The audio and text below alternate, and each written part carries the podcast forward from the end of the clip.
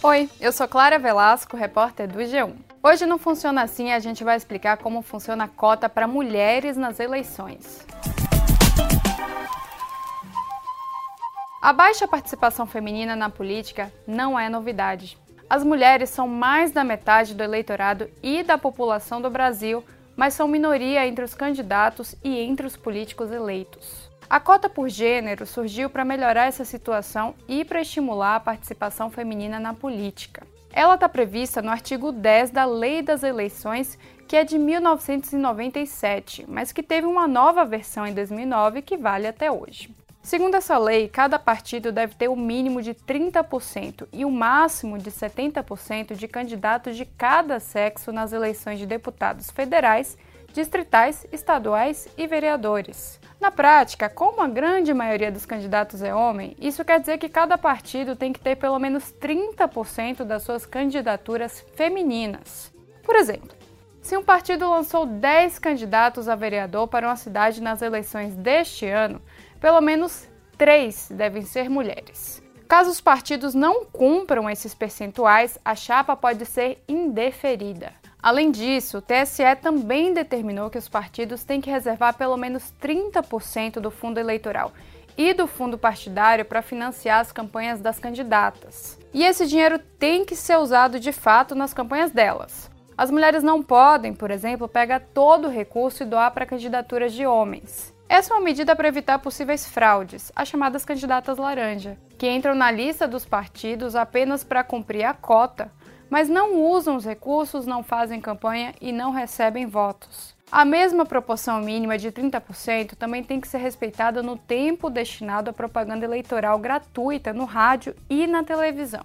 Então, se o partido tem 100 mil reais nestes fundos, pelo menos 30 mil devem ser destinados para candidatas. E se ele tem um minuto de tempo de propaganda eleitoral na TV, pelo menos 18 segundos devem ser usados pelas mulheres.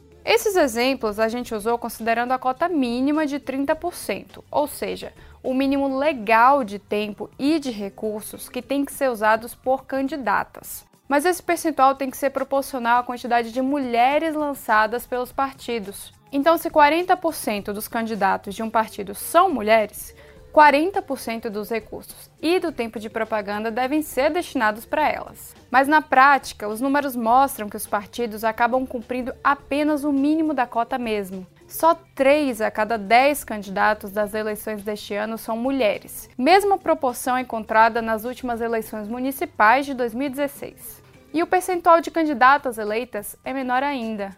Há quatro anos, por exemplo, só 13,5% dos vereadores eleitos eram do sexo feminino. Teve até cidade como Cuiabá que não elegeu nenhuma mulher para o cargo de vereador. Mas tem um detalhe que pode melhorar a qualidade das candidaturas femininas deste ano, segundo os especialistas. Os partidos não podem mais se juntar para formar coligações, cada um forma sua chapa por conta própria. Isso quer dizer que antes, esse percentual de 30% tinha que ser cumprido pela coligação como um todo e não por cada partido. Mas agora, com o fim das coligações, cada partido tem que apresentar pelo menos 30% de candidatas por conta própria. Os especialistas dizem que esse fato, junto ao risco de ter toda a chapa indeferida caso a justiça comprove a existência de candidaturas laranjas, pode fazer com que os partidos lancem mais candidaturas viáveis de mulheres com mais recursos e mais chances de serem eleitas. Mas a gente só vai descobrir se isso é verdade ou não com os resultados da urna. Até porque, mesmo com a cota, os especialistas destacam que ainda existe muito preconceito contra mulheres na política e que, por isso, o caminho para melhorar a representatividade ainda é longo.